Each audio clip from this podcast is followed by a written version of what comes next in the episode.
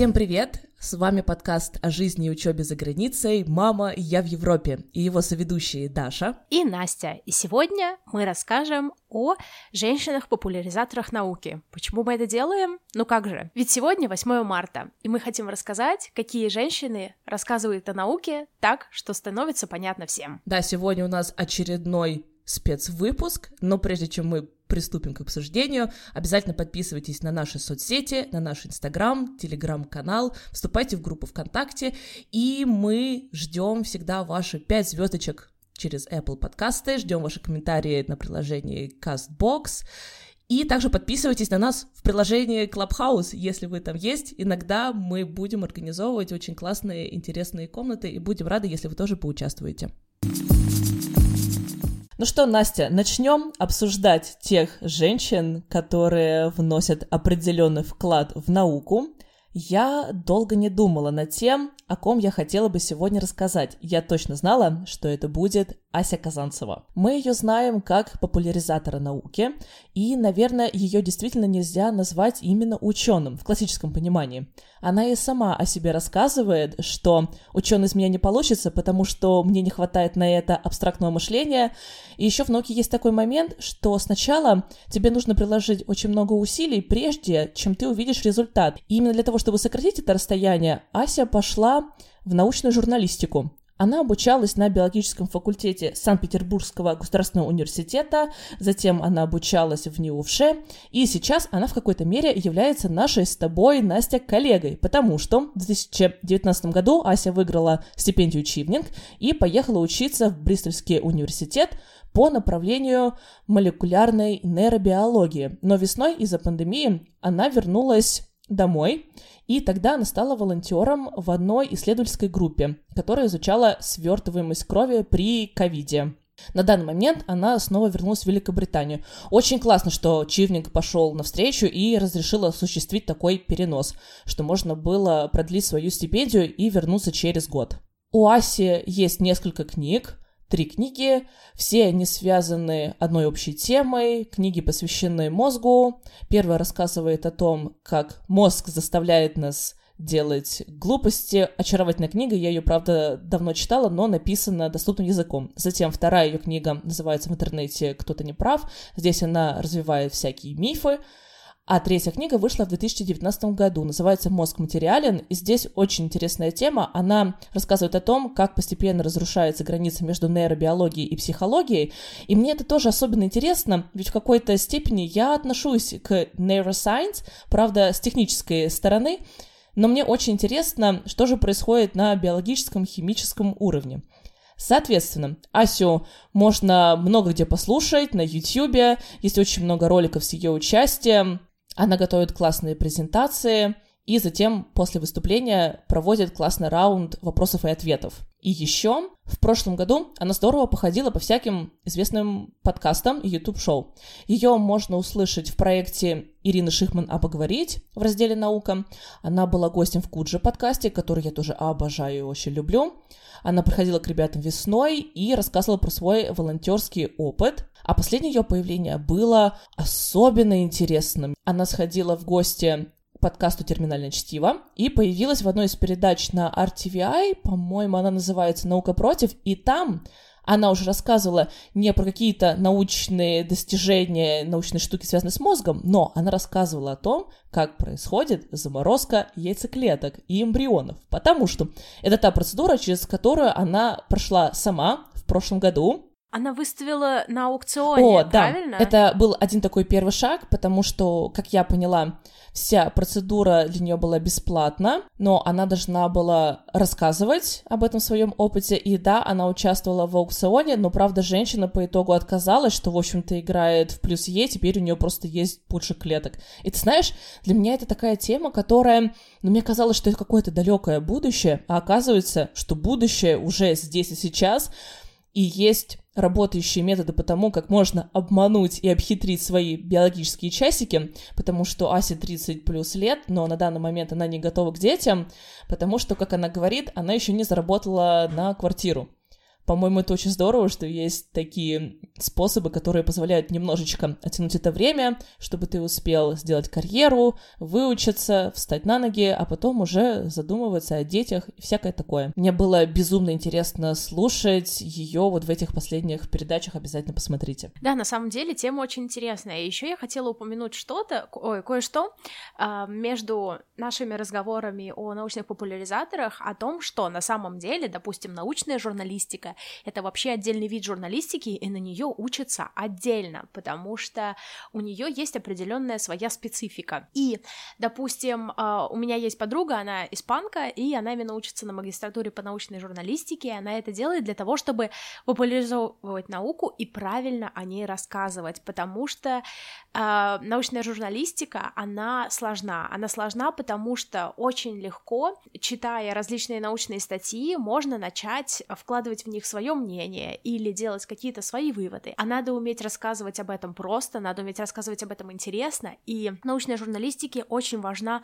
логика, и ты должен очень-очень хорошо ею обладать. То есть достаточно интересный аспект. Да, меня очень восхищают те люди, у которых это получается, получается здорово, когда ты читаешь статью, и ты все понимаешь, что там написано, о чем там сказано, и где-то в тайне, в глубине души, мне кажется, я бы тоже хотела когда-то этим заниматься, но, видимо, мне тогда придется закончить PhD, потом выиграть какую-то очередную стипендию, отправиться в магистратуру по направлению научная журналистика, и, может быть, тогда я смогу этим заняться. А ты для себя могла бы примерить такую роль? А, наверное, наверное, все-таки нет. Мне это интересно, но мне кажется, мне интересна именно роль ученого более чем популяризатора потому что очень часто популяризаторы, они не только рассказывают о науке, но и они занимаются различным политическим активизмом для того, чтобы продвигать науку и, допустим, говорить о каких-то проблемах, которые связаны с наукой или с образованием. То есть, допустим, сейчас среди популяризаторов очень идет активный рассказ о новом законе, который принимаются, который ограничивает действие образовательных программ. И, допустим, мы понимаем, что, может быть, если ты, конечно, человек, который рассказывает про, я не знаю, эволюцию человека или математику, это тебя никак не коснется, но на какие-то темы, допустим, сексуальное образование, это действительно будет определенная проблема, как мне кажется. А с моей точки зрения, я хочу упомянуть двух женщин, популяризаторов, популяризаторов, о которых я не думала как о популяризаторах, потому что изначально я была подписана на их YouTube-каналы, и мне просто было интересно, о чем они рассказывают. А сегодня, разговаривая с Дашей, я хотела сказать, что Даша, я вот ни за кем из популяризаторов не следую. Я люблю тем, чем занимаются люди, но я даже из головы своей не могу взять фамилии. А потом я поняла, что, на секундочку, я слушаю об исследованиях, о научных исследованиях в различных сферах, от двух девушек, которых я просто называла блогерами. А, на всякий случай я просто упоминаю, что они себя не позиционируют как популяризаторы, но они рассказывают о науке простыми словами и делятся этим на Ютьюбе, в Твиттере и так далее.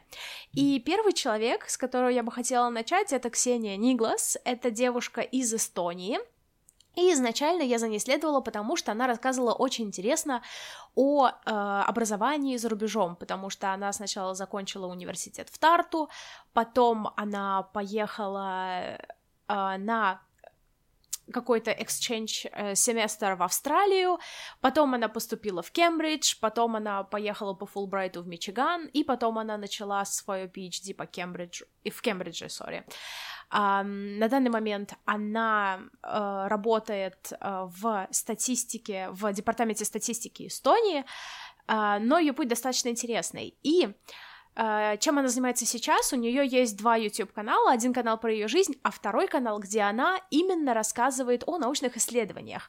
И они, скажем так, имеют самые-самые разные направления. То есть, например, она рассказывает о исследованиях, которые рассказывают нам о gender bias, то есть о каких-то проблемах а, неравенства между полами. Она рассказывает о а, интересных вещах, которые происходят в нашем мозгу, скажем так, в наших мозгах, скажем так, о том, как, как мы иногда выстраиваем наши суждения, и на самом деле они основываются на каких-то ложных аргументах. И это все достаточно интересно, и мне нравится, что она сейчас сделала вообще отдельный канал, то есть если вы хотите следить только за этим, она там не рассказывает ни про свою жизнь, ничего, но выпускает очень интересные ролики. И, допустим, один из последних роликов э, был на то, э, что она смотрела исследования, которые делаются на людях, которые билингвы, они разговаривают на нескольких языках. И у этих людей, э, эти люди за собой замечают, что они как будто бы разные люди на двух языках. И мне это было очень интересно, потому что мне на самом деле кажется, что когда я разговариваю на английском и когда я разговариваю на русском, я, конечно же, тот же самый человек, но у меня немножечко разная пер персональность, я не знаю, как это даже сказать. Даш, ты за собой как... что-нибудь такое замечала? Да-да-да, постоянно замечаю, у меня и голос меняется интонационно, и мне нравится намного больше, как я звучу на английском языке, и мне кажется, я проявляю какие-то свои лучшие качества именно когда коммуницирую на английском, а не на русском, увы. Или к счастью. Интересно, интересно. Но мне кажется, что на английском языке, допустим, ты себя больше контролируешь, потому что я за собой это замечаю. На английском да, языке, вот, на английском языке у меня отношения с людьми просто замечательные, потому что я на самом деле себя контролирую, и, допустим, если я знаю что-то о Uh, ненасильственном общении или, опять же, нетоксичном поведении, мне это гораздо проще соблюдать на русском языке. Настя, спасибо, что поделилась. Я никогда не слышала о Ксении Никлас. Давай ставим какие-то ссылки на самые интересные YouTube-видео. Я сброшу те выступления Аси Казанцевой, которые мне понравились, а ты обязательно поделись, а, о чем рассказывала Ксения, и вот это вот видео про изучение билингов мне на самом деле тоже было бы очень-очень интересно посмотреть. А кто же эта вторая женщина, которая тебя вдохновляет? Вторая — это Анастасия Кей, Изначально я тоже за ней следовала, потому что она очень интересно рассказывала об организации. Как я думаю, вы знаете, я просто адепт блокнотиков, организационных систем и так далее, и она именно рассказывала с, э, об этом с точки зрения не как быть продуктивной, а как именно сделать это так, чтобы сохранить свое ментальное здоровье и для того, чтобы у тебя на это не уходило много времени и, в общем, мне абсолютно очень сильно нравилась ее философия. А потом, в какой-то момент, изначально она работала в сфере консалтинга, и она еще просто учила языки, она, по-моему, разговаривает чуть ли там не на семи языках, она сама из Словении, и э, в какой-то момент она начала э, рассказывать о различных исследованиях в сфере когнитивистики, о том, как работает наш мозг. То есть она начала соединять свою любовь к организации с тем, как же это на самом деле работает с научной точки зрения, что вообще происходит с нами. И потом, э, и это интересно, потому что за ней, грубо говоря, я наблюдала вот в тот момент, когда я на этим занималась, она поступила на магистратуру, и мне, кстати, кажется, что это магистратура Erasmus Mundus, которая, в общем, она ее сделала в, э, в Вене, в Австрии, и именно это была магистратура по когнитивистике. А потом она поехала в Гарвард, и мне кажется, что она там тоже сделала что-то вроде второй магистратуры, но я не очень в этом уверена. Но суть в том, что она тоже продолжила свои исследования, связанные с когнитивистикой, и именно с тем, как, э, как строить образование, используя когнитивистику. И, в принципе, как популяризовать такие вещи. То есть, допустим, мне кажется, она делала какие-то проектные работы, которые именно нацелены на популяризацию. Это достаточно интересно для меня. У нее тоже есть YouTube канал, и она там, правда, говорит и в перемешку о каких-то научных исследованиях, и о каких-то своей, и о какой-то своей жизни. Но мне кажется, это очень интересно, потому что, когда я разговариваю, когда я говорю об обеих Ксении и Анастасии, они выстраивают э, с YouTube-видео, YouTube-канал э, таким образом, что, допустим, они рассказывают об исследовании, и они обязательно подкрепляют это источниками, и ты можешь пройти по этим источникам и посмотреть, действительно ли это, скажем так, trustworthy. Um, и, uh, скажем так, за несколько лет я уже а, заметила за собой uh, и за ними, что они делают прям очень-очень-очень хорошие обзоры. И еще, э, допустим, в случае Анастасии, она иногда делает обзоры на, какие, на какую-то научно-популярную литературу, что тоже очень интересно, и особенно это интересно для людей, которые, допустим, не могут читать большое количество такой литературы, и они могут все узнать тезисно. Да, на самом деле с Анастасией Кей я немножечко знакома, ну, не в смысле лично, а с ее YouTube-каналом, и стала я следить за ней в прошлом году, как раз, э, когда она училась в Гарварде, мне просто, в принципе, очень-очень интересно, как устроена жизнь вот в этих топовых университетах, и я надеюсь, Настя, что когда-нибудь мы с тобой доберемся до этой темы и пообщаемся обязательно с кем-то, кто смог попасть в это некое элитное закрытое общество, каким оно мне сейчас представляется. А, ну да, я также смотрела некоторые видео Анастасии по тайм-менеджменту, очень здорово все рассказывает, и слушая ее, можно также подтянуть свой уровень английского языка, он очень часто использует какие-то такие выражения, фразеологизмы, все это очень интересно и полезно. И еще очень здорово, что мы смогли взять небольшое интервью у еще другого научного популяризатора, у Амины. Амина является ведущие подкаста «Белка и стрелка», и там они как раз рассказывают об очень острых темах, которые являются важными э, в настоящий момент. И я расспросила у Амины о том, а, конечно же, об ее образовании, потому что Амина закончила PhD и постдок, и сейчас она работает на э, компанию.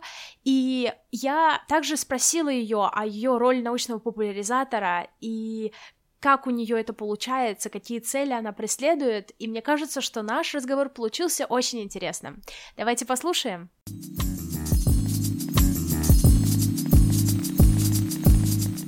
Итак, всем привет, меня зовут Амина Мерсакеева, я ученый, научный популяризатор и автор подкаста «Белка и стрелка». Путь в научное популяризаторство был довольно логичным, потому что на сегодняшний день это кажется очень логичным, что научным популяризаторством должны заниматься ученые. Я уже ученый лет 12, довольно длительный период моей жизни, потому что наукой я начала заниматься еще на бакалавриате. Затем я закончила PhD в KTH в Стокгольме, и сейчас работаю ученым в индустрии в компании Carl Zeiss. В моем пути довольно прямом таком, и сейчас кажется, что он был такой легкий, но в нем было много моментов, когда мне приходилось бороться за мой путь, бороться за то, чтобы быть ученым. И поэтому в моей карьере есть целых полтора года безработицы. Сначала это были полгода после PhD, между PhD и постдоком. Постдок — это такая исследовательская позиция для молодых ученых. Вот.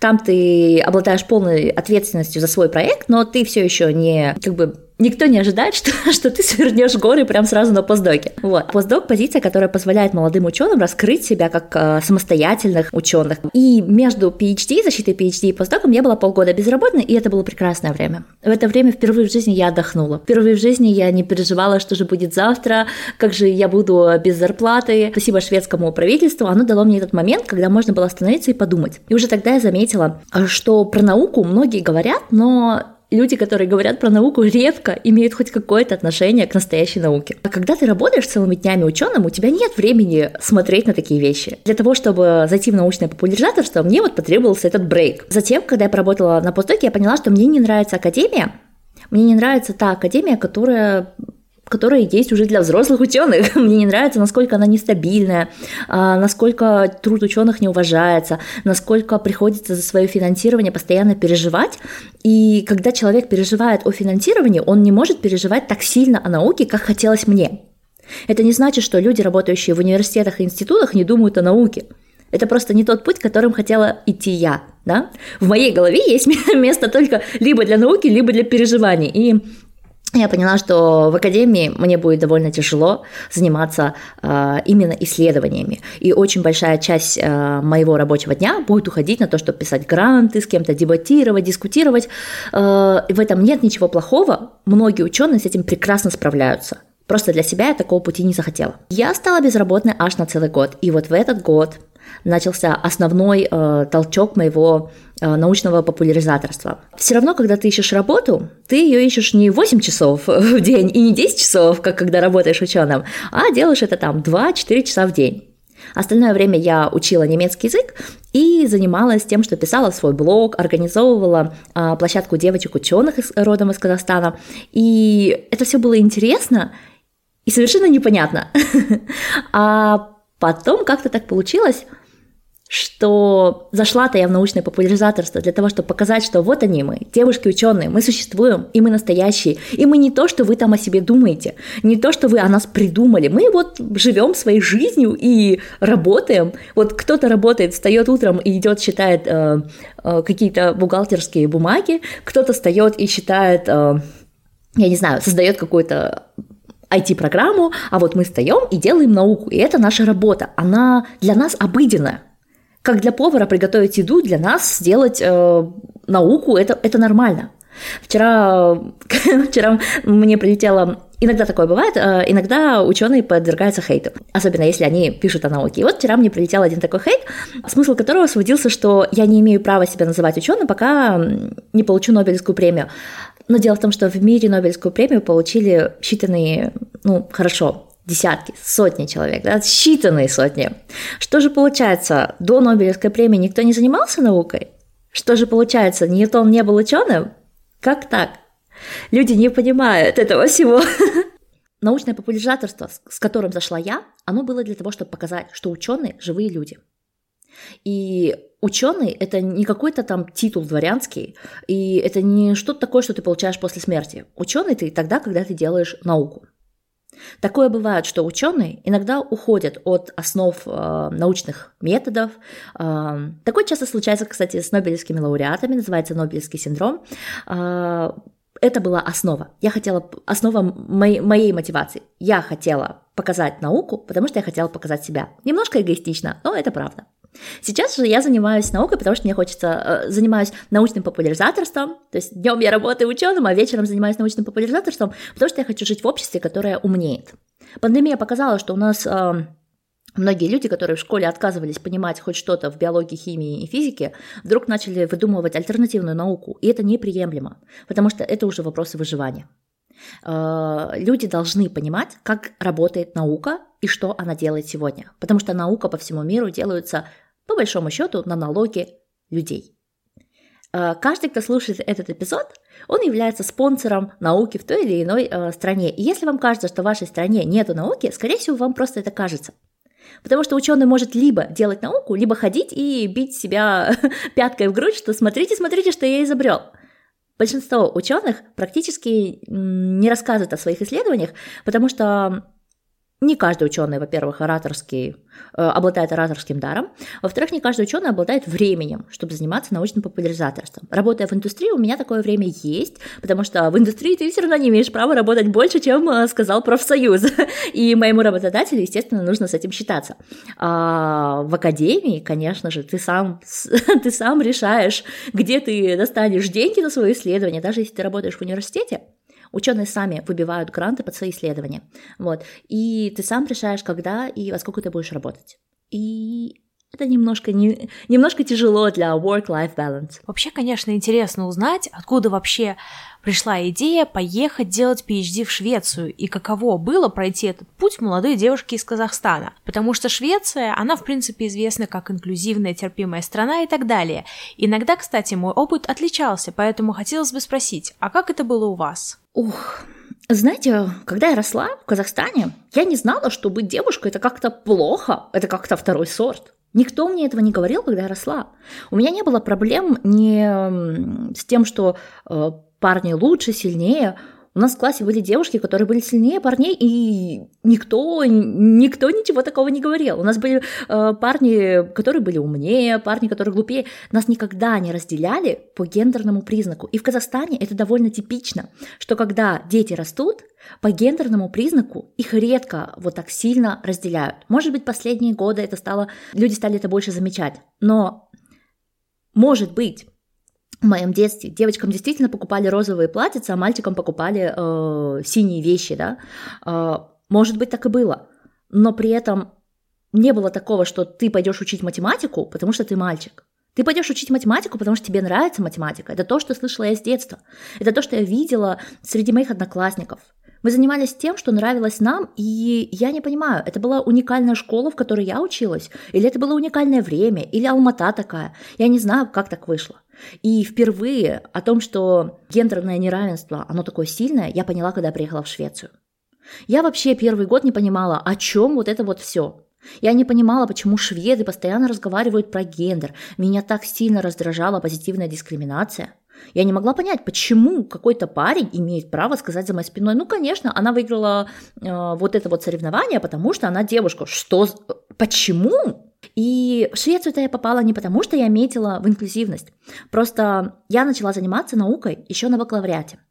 И ресурсы своего института, где я делала научную работу, я училась в университете и параллельно делала в институте научные работы. Вот, ресурсы своего института я исчерпала уже на магистратуре. Мне там было уже скучно. Мне уже было понятно в конце моего бакалавриата, что если я хочу заниматься наукой, мне придется уехать. Я сама родом из Алматы, и бакалавры и магистратуру я получала в своем родном городе. То есть я не уезжала от родителей и вообще не понимала, зачем кто-то куда-то едет. Прекрасно же можно в своем городе жить. Но ты, это можно прекрасно жить, если ты живешь в Алмате, да? И можно, наверное, прекрасно заниматься наукой сразу в своем родном городе, если ты родился где-нибудь в Стокгольме. А вот если ты родился в Алмате, и большинство химических лабораторий вынуждены прятать в подпол запасы серной кислоты, потому что это где-то прекурсор, ну, то это, это ужасно. Я не считаю, что ученые в СНГ хуже, чем ученые в Европе. Но ученым в СНГ приходится преодолевать огромное количество бюрократических препонов, которые придумали политики, совершенно не умеющие думать.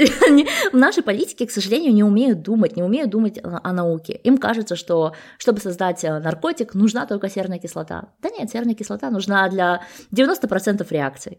Это просто среда. Ну давайте запретим воду. Вода тоже нужна, чтобы сделать наркотик. Ну что теперь? И, к сожалению, это не объяснишь. Я не была готова на своем PhD э, бороться с системой. А теперь я понимаю, что я в принципе не готова бороться с системой. Я хочу заниматься наукой. Я хочу просто делать то, что я люблю. И я не была готова даже остаться в шведской академии, потому что после постдока тебе каждый день приходится бороться с системой, где бы ты ни был. Где бы ты ни был, в Казахстане, в России, э, в Швеции, ты все время должен доказывать кому-то, что ты достоин заниматься наукой. И меня это не устраивало. Я хотела просто заниматься наукой, поэтому ушла в индустрию. На самом деле, в этом моменте я прям очень хорошо понимаю, потому что у меня сейчас тоже мысль после PhD уйти в индустрию. Может быть, конечно же, после одного постдока. И в связи с этим у меня вопрос. Э, какова мотивация человека, который идет после PhD делать постдок? Ух, я считаю, что постдок это был прекрасный опыт, э, и действительно думаю, что на постдок нужно идти осознанно. Постдок это такая, это такая удивительная пора, когда у тебя включаются мозги. Я замечала это очень часто, что после защиты PhD в людях пропадает, э, или даже так скажем, не пропадает, а снижается imposter syndrome, и люди чувствуют себя более уверенно, и они делают науку более уверенно. Это было со мной, и это было практически со всеми а, моими коллегами, которые остались на постдок. А, если посмотреть, за последний год PhD люди издают там свои наработки, которые они делали многие годы, а на постдоке они же начинают заново, и скорость работы на постдоке, она в разы больше. Хотя нельзя сказать, что за день до защиты и за день после защиты ты изменился как ученый. Нет, ты остался такой же. Просто, просто вот так происходит. Скорее всего, в голове включается какая-то такая защитная реакция. Теперь у меня есть бумажка, я больше не букашка. А какие перспективы и планы вы ставите перед собой, как перед популяризатором? Ух, ух, если мы говорим про развитие популяризаторства на русском языке, то, как вы знаете, сейчас, а, сейчас а, в российском пространстве информационном происходит такой вот огроменный скандал. Российское правительство пытается принять поправки, чтобы ограничить просветительскую деятельность. Так как вещаю я на русском языке и довольно большая моя аудитория находится в России, это проблема. Это действительно проблема. Я не являюсь э, гражданкой России, и, соответственно, в будущем, если я захочу что-то делать, хорошо, в Инстаграме я вещаю просто так. Вы приходите и вы смотрите и слушаете меня. А, на подкасте своем я тоже вещаю просто так. Вы, вы бы сами пришли и сами послушали. На Ютубе я могу выставить что-то, вы пришли и послушали.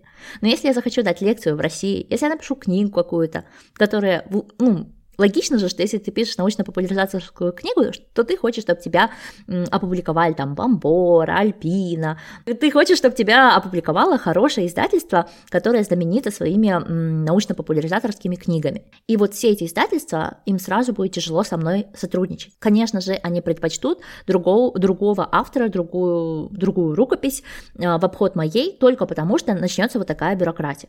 Понятно, что на первых порах российское правительство приняло какие-то поправки, но строгость закона на, на всем постсовете, к счастью, не генерируется не, не его исполнения. А, с годами же это все будет усугубляться. Поэтому я вас очень прошу, если вы гражданин России, пожалуйста, обратите свое внимание, что делает ваше правительство в отношении просветительской деятельности. А, мне которая вообще-то начала все это для того, чтобы делать умнее общество Казахстана, возможно, это не сильно повлияет на мою работу, да. У меня есть и другая аудитория. Я спокойно продолжу вещать. Кто захочет из России узнать э, что-то из моего контента, он придет узнает. Но я, мне не обязательно работать чисто на Россию. При этом я понимаю, что носители русского языка в своем большинстве живут в России. Для развития моего канала, подкаста, мне бы хотелось, чтобы россияне меня читали и понимали, как работает наука, что происходит в мире. Мне очень грустно, что политики в очередной раз пытаются повлиять на науку и научное популяризаторство. Я понимаю, что большие, огромные м, организации, платформы, которые уже есть, например, там антропогенез, да, вот э, постнаука, они особо не будут мучиться. Вся вот эта вот э, канитель с поправками, она ударит по нам, по тем, кто один в поле воин, и по вам тоже, э, с подкастом он тоже повлияет. И это, к сожалению, такая реальность. Поэтому планы мои на развитие есть, но я понимаю, что если весь мир встанет в позу, что нам не нужна наука, ну что ж, вам не нужна наука. Естественный отбор все расставит на свои места. Что ж тут переживать лишний раз? Да, абсолютно согласна. Иногда от таких новостей становится очень грустно. А какой бы вы хотели дать совет девушкам, которые хотят заниматься наукой? А, в феврале 2020 года, 21 года я открыла по запросу аудитории консультации, да, то есть можно прийти, там купить час моего времени, и мы посмотрим на вашу проблему через э, призму моего опыта. Я сначала думала, да кто ж пойдет? Но люди пошли, и я могу сказать такой момент. Многие девушки, которые приходят на вот эти консультации, они уже знают, что они все могут. Они, возможно, пока не понимают как, да, и тут я могу дать пару советов. Им кажется, что они не знают. Им кажется это. Но где-то внутри в душе они понимают. Международная наука у их ног. И все девушки в науке, да ладно все девушки, давайте не будем ограничиваться гендером.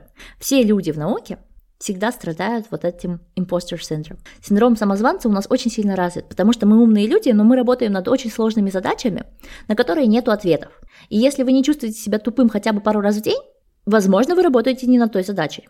Возможно, вы работаете на задаче, которая для вас слишком легкая. И это странно. Почему вы расходуете свое, свой талант, свой талант ученого на, на эту задачу? А, это только мое предположение, мы с вами даже не знакомы, поэтому, дорогие слушатели, не расстраивайтесь, если, если, это, если как-то это отозвалось к вам. Вам кажется, что вы чего-то не знаете. И это нормально. Каждый ученый постоянно чувствует себя глупым. Люди, которые чувствуют себя умными постоянно, да, вот они точно ничего не знают. Чем дальше я живу, с каждым годом, что я работаю в науке, тем глупее я себя чувствую. И если раньше мне приходилось ставить будильник, чтобы пораньше встать, да, теперь мне приходится ставить будильник, чтобы пойти хотя бы поспать да, потому что ты постоянно чувствуешь, что тебе нужно работать, работать, работать, нужно постоянно развивать свой мозг, развивать свои знания, развивать свое понимание своей научной задачи и что ты там хочешь делать. И когда ты так живешь, тебе кажется, что ну вот все вокруг будут знать, что я глупенький, и никто не захочет со мной работать. И это просто ложь. Это просто ложь, которую вы создаете для себя, для того, чтобы дальше не развиваться. К сожалению, вы это используете как оправдание, чтобы дальше не развиваться. Внутри вы знаете, вы супер крутые. Потому что современную науку могут делать только очень крутые люди. Современная наука в таких тисках, особенно в СНГ, что ты там ее делаешь не потому, что ты умный, а ты ее делаешь вопреки всему, что творится вокруг. И если ты справляешься с наукой вопреки всему, то поверь, в условиях, в которых э, тебе позволяется делать эта наука, ты будешь блистать как алмаз, как бриллиант. Так что не закапывайте себя и пробуйте. Пробуйте получать международный опыт. Спасибо большое, Амина, спасибо и за то, что согласились поучаствовать в выпуске, и спасибо за то, что вы делаете, за ваши проекты, потому что на самом деле, когда смотришь на таких людей, как вы, ты видишь настоящие ролевые модели, и ты можешь посмотреть и сказать, вот если у них получилось, то и у меня получится. Конечно, вы сможете. Спасибо за приглашение. Всем хорошего дня. Да, это было очень интересное интервью. А вы, наши дорогие слушатели, оставляйте, пожалуйста, в комментариях имена тех, особенно женщин, за которыми вы следите. Возможно, вы тоже подписаны на каких-то популяризаторов науки. Давайте обменяемся интересными э, видео и именами. Ну и поскольку сегодня праздник, мы тоже хотим вас поздравить. От меня я бы пожелала вам, дорогие женщины, девушки, веры в себя и свои силы, Хочу, чтобы вы осознавали, что вы способны на многое, и смело идите навстречу той жизни, о которой вы мечтаете. Спасибо большое, Даша, за классное поздравление. Я бы тоже к нему присоединилась и сказала, что я всем, всем, всем, всем, всем желаю делать то, что вам на самом деле хочется, не слушать никаких комментариев вроде, что ты же женщина и так далее, и э, быть счастливой и... Just do what makes you happy. Just do what makes you happy. Да, замечательно. Спасибо большое, что прослушали наш выпуск, и услышимся через две недели. Увидимся через две недели. Всем пока. Пока-пока.